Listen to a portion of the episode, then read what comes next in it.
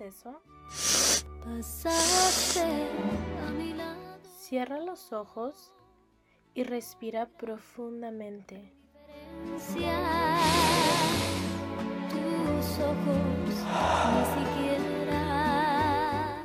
El olfato es tan poderoso que te transporta a cualquier lugar.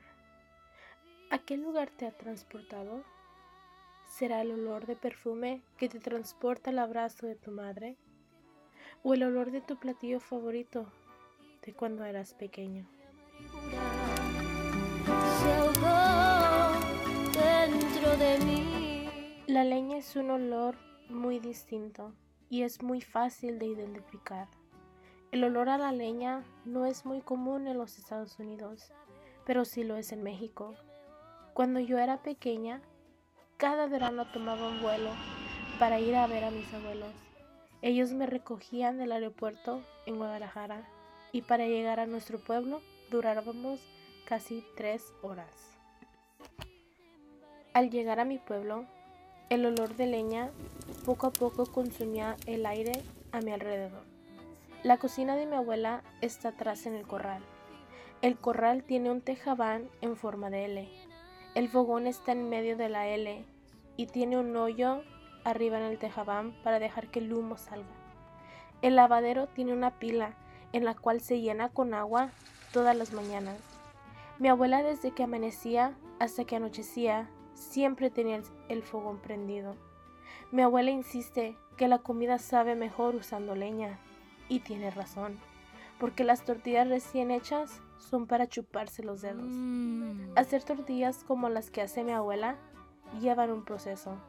Mi abuela empieza por remojar el maíz y lo cose. Después yo lo llevaba al molino, que solo estaba a siete cuadras de la casa. Me acuerdo que pasaba por la primaria, la lavandería, por la casa de la señora que vendía bolis, la papelería y muchos otros lugares. Al caminar me encontraba muchas personas y me saludaban. En el molino molían el maíz y lo convertían en masa. Al regresar del molino, mi abuela tenía que ablandar la masa un poco más y usaba el metate, que estaba colocado a un lado de la torteadora y del comal. El comal que tiene mi abuela es muy grande y mi abuela tortea para el desayuno, el almuerzo y la cena. No solo mi abuela hacía tortillas, hacía raspadas. Las raspadas son mis favoritas. Las raspadas se hacen de una tortilla recién hecha. Mi abuela la sacaba del comal y la colocaba en el metate. Ella usaba la mano, que es la piedra pequeña que acompaña el metate.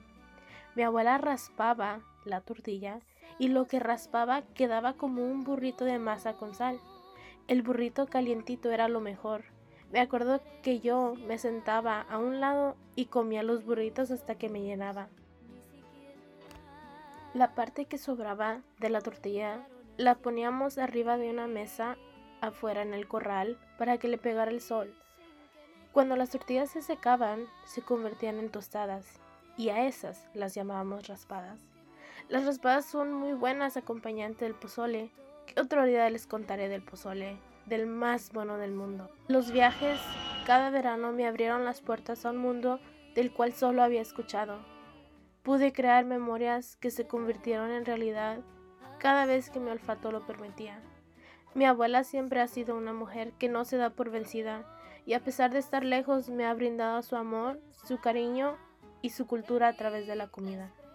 Gracias abuela, siempre vivirás en el olor del humo de leña.